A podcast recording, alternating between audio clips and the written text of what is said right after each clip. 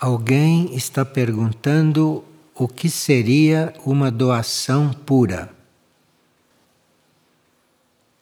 A doação pura é aquela que nós ofertamos para o alto. Quando se doa, nós doamos ao alto, doamos a Deus, doamos ao único, embora aquilo esteja indo para algum setor do único ou da vida. Então, se vocês doam para alguma coisa, isso é uma forma, mas aquilo com o coração deve estar sendo dado ao único, deve estar sendo dado a Deus.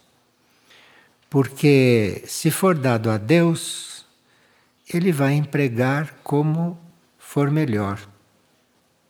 Então, quando nos pedem uma coisa e se sente, se percebe que se deve dar, nós estamos doando a Deus.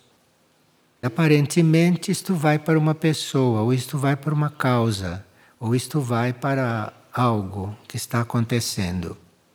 Mas a doação pura é aquela que se doa a Deus na pessoa de alguém ou aquilo que se apresenta como necessidade. É uma forma de nós doarmos, uma certa forma, pedindo licença para doar. Doa ao único. E ele faz o que quiser daquilo. Uma pessoa diz que não consegue compreender este panorama incrivelmente católico em que se vê agora a figueira. Depois que Maindra começou a se manifestar aqui como Mãe Universal, nós compreendemos que do universo nada está excluído. E à medida que ela foi se manifestando, ela deu a entender que era mãe de todos. E ela começou a também dar sinais de que havia coisas mais urgentes e mais prioritárias do que outras. Por exemplo, agora seria prioritário que todas as religiões se unissem. Seria prioritário que todos os ditos espiritualistas se respeitassem mutuamente e se unissem, porque, segundo Maindra, a meta é uma só. Embora nós tenhamos uma mente analítica, e dentro das mentes analíticas, a especialidade é separar tudo, é catalogar tudo, é pôr cada coisa em uma gaveta. Isto é faculdade da mente analítica, mas não do espírito e nem do coração. Então, está no plano resgatar a todos. E trata-se de resgatar as almas para que nenhuma se perca, sejam elas de que religião forem, sejam elas como forem, sejam elas no estado em que estiverem. Também nós estamos constatando que o ensinamento é um só. Não existem dois ensinamentos. O ensinamento é um, apresentado de diferentes maneiras para os diferentes níveis de consciência e de compreensão. Então, nós temos um nível de compreensão que conta a história da humanidade de uma forma. Outro nível de compreensão conta a história de Adão e Eva. Mas dizem a mesma coisa, só que uma forma tão diferente uma da outra que a nós parece diferente. Mas tudo é a mesma coisa. Tudo no fundo tem a mesma essência. Maindra está nos alertando que nós deveríamos realmente pensar no único, pensar em Deus, pensar na consciência única, porque assim nós vamos nos conectando com a unidade e deixamos de separar as coisas. Coisa que, sendo pessoas mentais, fazemos naturalmente. Mas esse seria o passo que teríamos que dar para finalmente estarmos na sabedoria do amor. Porque a lei e a energia é amor-sabedoria, não é só amor. E obviamente nem só sabedoria, porque a sabedoria inclui o amor. E nós teríamos então que nos conectarmos com este raio do amor-sabedoria e não só com a energia do amor. Porque o amor sem sabedoria é incompleto. E sabedoria inclui unidade, inclui que não há divisões, não há separações, e as coisas são diferentes e separadas só na mente humana. Na realidade, não são. E aqui uma pessoa está perguntando se algumas plantas ajudam na expansão da consciência. A expansão da consciência é algo feito com a consciência para ser verdadeira. Agora, se nós usamos uma planta para expandir a consciência, quando passar o efeito daquela planta, a nossa consciência encolhe de novo. Então, nós não podemos contar com uma planta para expandir a nossa consciência. Mesmo porque, se nós vamos expandir a consciência artificialmente, isto não é real, isto não é verdadeiro. Nós vamos fazer a nossa consciência passar por um processo que não é realmente da consciência, é realmente de um recurso externo. E isso, quando diz respeito à consciência, o melhor seria que a gente realmente ampliasse de forma que ela não pudesse depois voltar atrás, que não dependesse de você tomar um chá. Uma pessoa, quando soube dos três dias ou três ciclos de escuridão, se nós teríamos que armazenar alimentos para esses períodos. Porque parece que há uma corrente ou uma seita que recomenda que a gente armazene alimentos. Dentro do amor-sabedoria, com tanta gente passando fome, seria falta de amor, sabedoria, armazenar alimentos. Não só nos três dias ou três ciclos de escuridão, mas hoje também, em qualquer momento. Enquanto houver seres passando fome, nós guardarmos alimentos, isto é falta de amor, sabedoria. Mas aí entra aquele assunto dos diferentes graus de amor os diferentes graus de amor e os diferentes níveis de compreensão do amor. Claro que dentro do amor sabedoria puro é impossível você ter coisas guardadas quando todo mundo precisa das coisas. E também dentro de um amor sabedoria mais profundo seria bastante fora desta lei você ter muitas coisas enquanto outros não têm nada.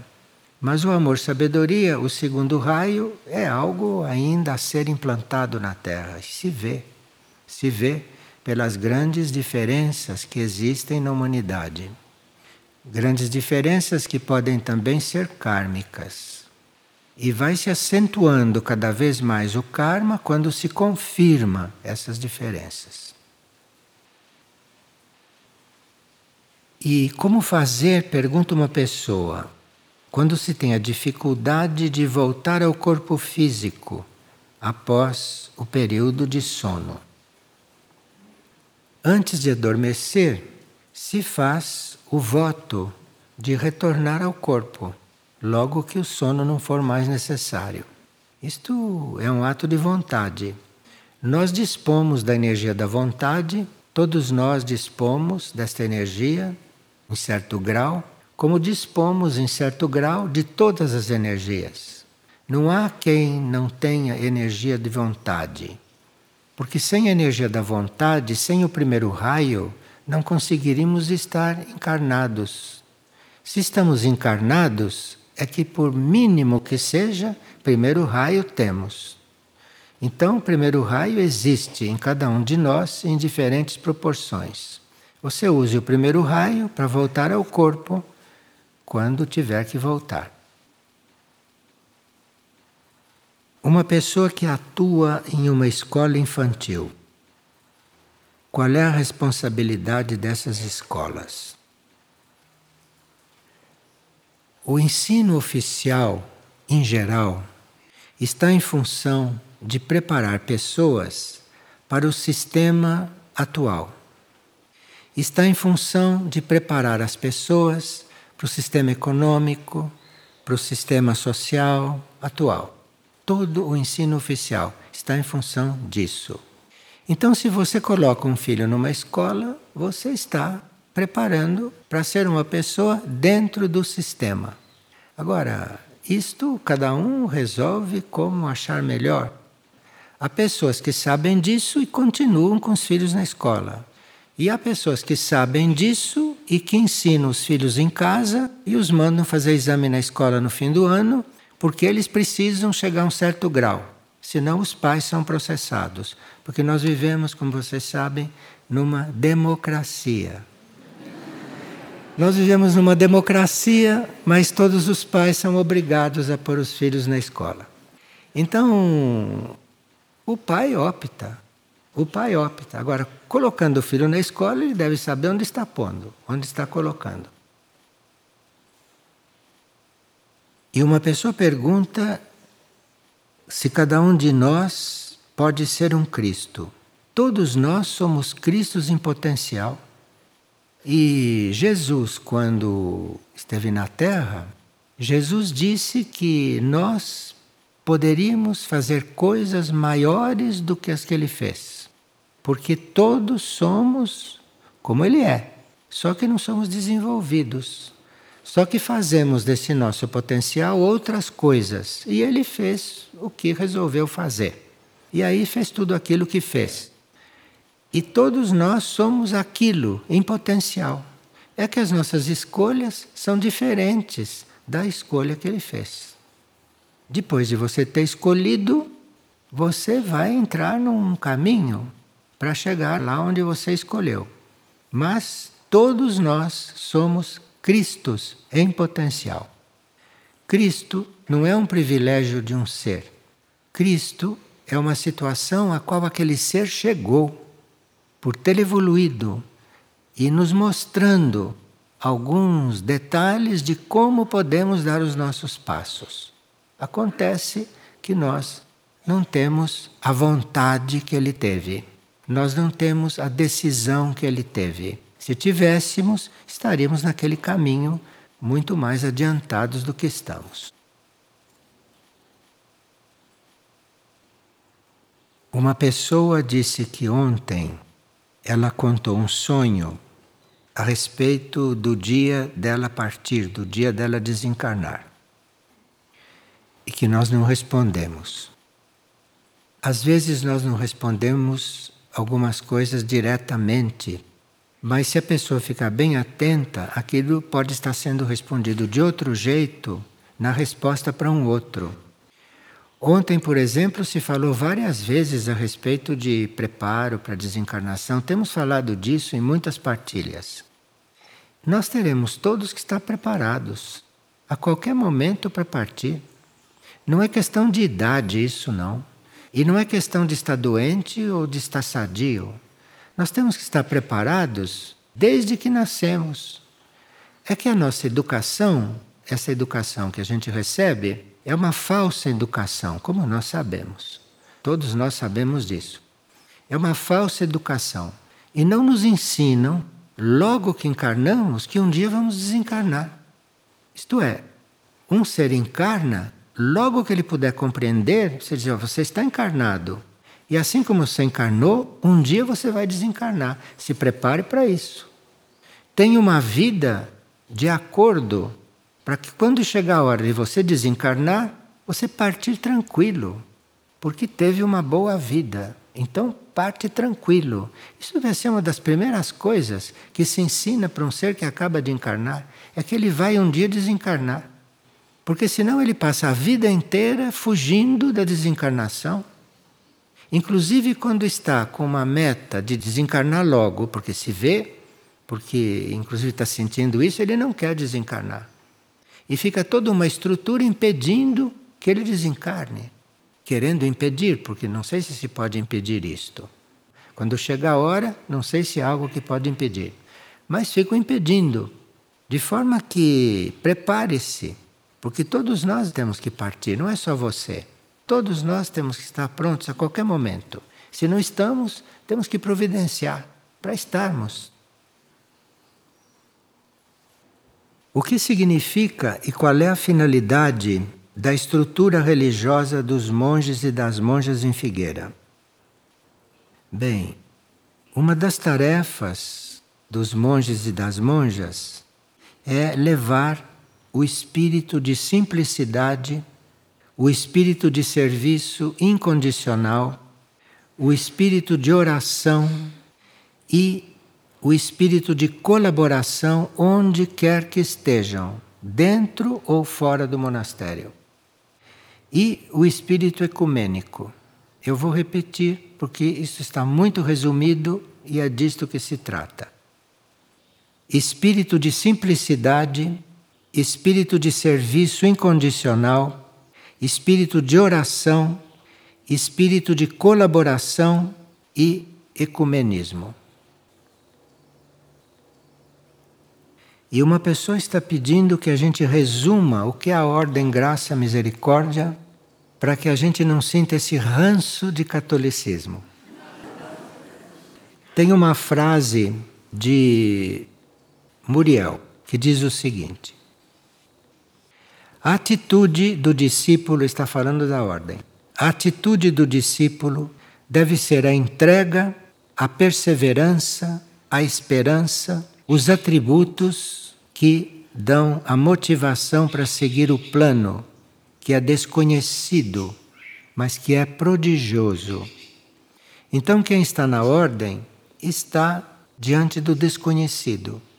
E sabemos que o plano é desconhecido, mas é prodigioso. Na linguagem de Muriel, é prodigioso. E outro ponto que queremos comunicar é a respeito das fundações dos monastérios dentro da Europa. Com isto, comunico que essa fundação deve transmitir o verdadeiro espírito de formação da Ordem Graça Misericórdia. Isto é, os monastérios não estão sendo fundados na Europa para seguirem outras metas, porque há muitos monastérios com várias metas.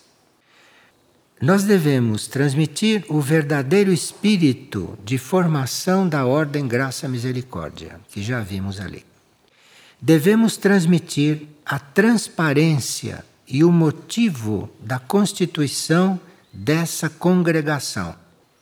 Isto permitirá uma correta e segura relação com as leis de todas as nações. Então, se existem nações católicas, nós temos que estar irmanados com essas nações.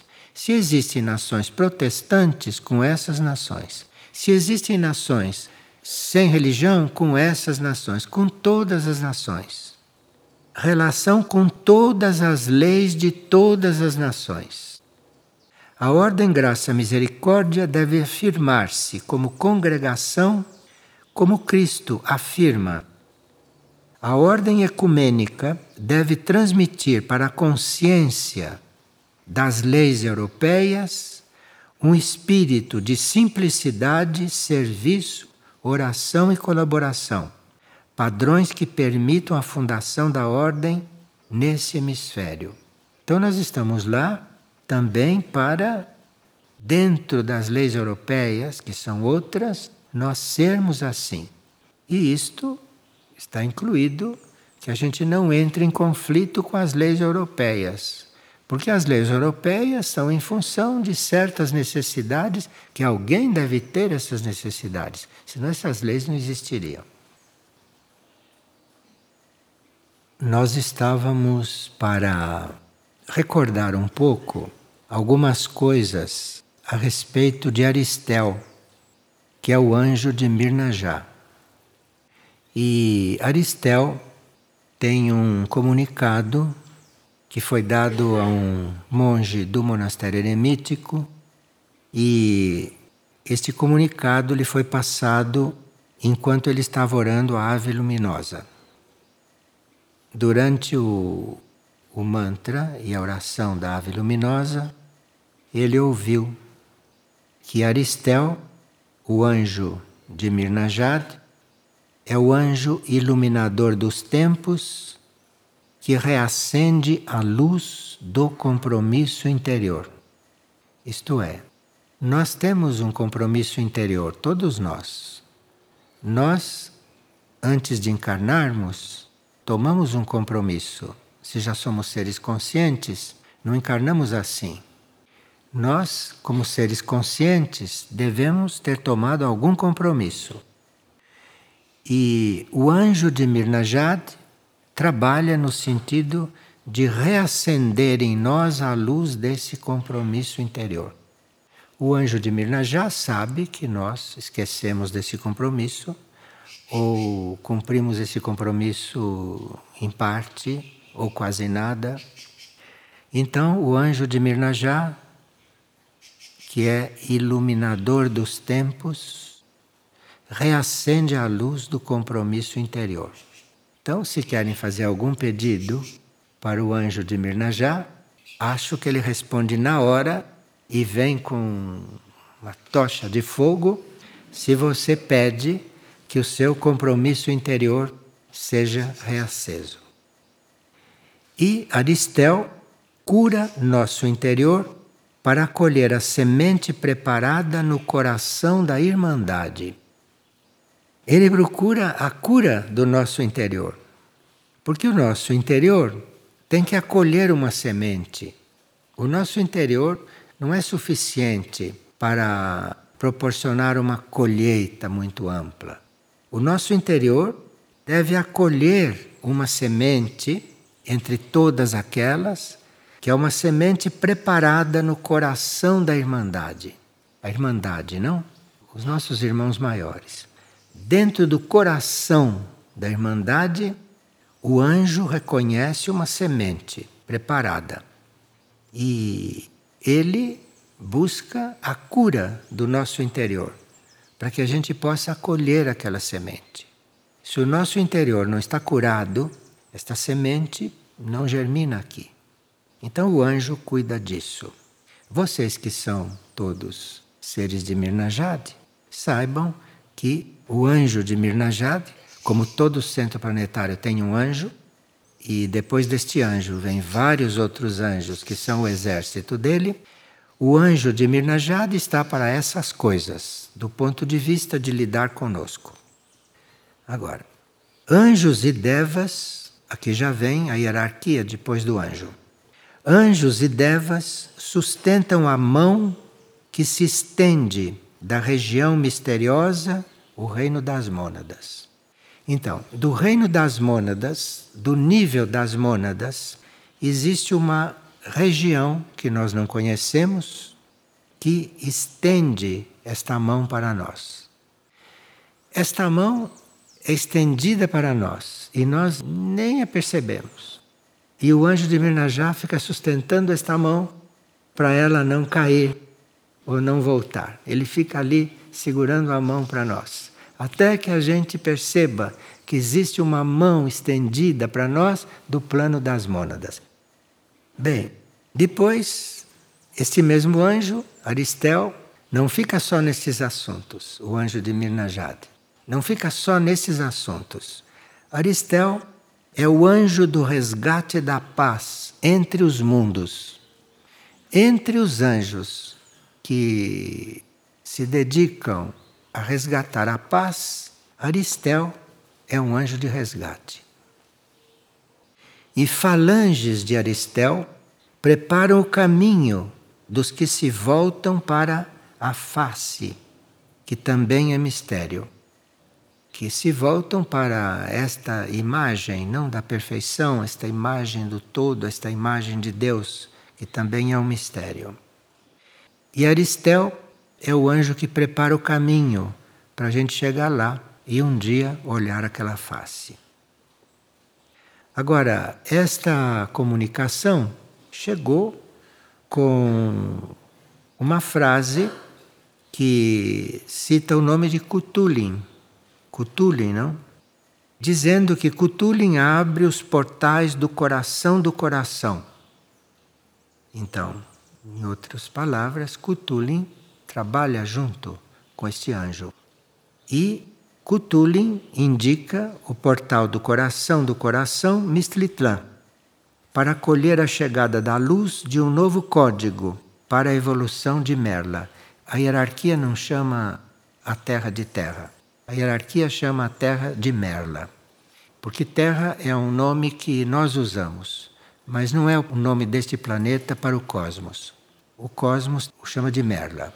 Então Cthulhu diz que abre os portais do coração do coração, que é Mistritlan, para acolher a chegada da luz de um novo código para a evolução de Merla. Então, Mistritlan, nesta nova etapa, está abrindo os portais para que um novo código seja implantado no planeta. E por isso Cthulhu está lá. Então nós temos aqui uma bela conjunção, não do anjo de Mirnajá com Cthulhu, falando conosco, vamos ver se nos conectamos com Aristel, com Cutulin no nosso interior, porque, segundo o que eles estão dizendo, estão aí para nos preparar para muitas coisas. Nos preparar para coisas que não são desta terra. E nós teríamos que estar preparados para coisas que não são deste mundo. Porque dentro de um período muito curto, este mundo para nós não, não vai ter mais função alguma. Porque este mundo vai passar por um processo, vai ser outro. E nós não sabemos se terá alguma coisa a ver conosco depois. Então, nós teríamos que nos preparar para alguma coisa que não seja deste mundo. E aqui está explícito que nós podemos ser preparados por anjos podemos ser preparados por grandes instrutores. Então teríamos que nos abrir para isso. Teríamos que estar disponíveis para isso. Teríamos que estar disponíveis. E Maindra também se dispôs a isto. Samana se dispôs a isso. Todos. E o que será que fazemos? Como estaremos respondendo? Esse é que é o ponto. Como estaremos respondendo? Isso cada um deve dizer para si, não para os outros. Nós não precisamos saber de nada disso. Cada um deve dizer para si mesmo como é que está respondendo a tantas oportunidades. Faço essa pergunta para vocês a partir deste momento e vão dormir com isto. Eu estou respondendo? Eu estou respondendo? E vamos ver como vocês acordam amanhã? Como vocês despertam amanhã? Eu estou respondendo a tudo isto. Porque quando a gente está ouvindo, atento, reagindo bem, agradecendo, isto tudo existe. Mas será que está respondendo? Só está grato por estar ouvindo? Isto não basta, isto não resolve, isto não resolve. É preciso responder e como responder. Será que eu estou respondendo ou estou o mesmo? Ou tudo continua como era, como sempre foi e como está? Então eu não estou respondendo. Eu estou ouvindo, mas não estou respondendo. Então, esse anjo iluminador dos tempos reacende a luz do compromisso interior. Porque ninguém pode estar envolvido com um trabalho como este sem ter tido um compromisso interior, sem ter feito um compromisso interior. E uma pergunta que nós podemos fazer: a nossa vida corresponde a esse compromisso? Qual foi o compromisso que eu tomei? Será que nós temos consciência de que compromisso tomamos? Será que a nossa vida corresponde a esse compromisso? E como é um anjo, não que está perguntando, o anjo que está fazendo isso. E nós sabemos que existe uma semente preparada de vida no coração da Irmandade e que tem um anjo disponível em Mirnajad, na nossa casa, tem um anjo disponível para a cura do nosso interior, para que o nosso interior consiga receber esta semente, deixar esta semente germinar e ser o que esta semente vai trazer. Esse mesmo anjo é o anjo do resgate da paz entre os mundos. Então nós estamos muito bem, não só acompanhados, mas estamos muito bem guardados. E como estamos respondendo?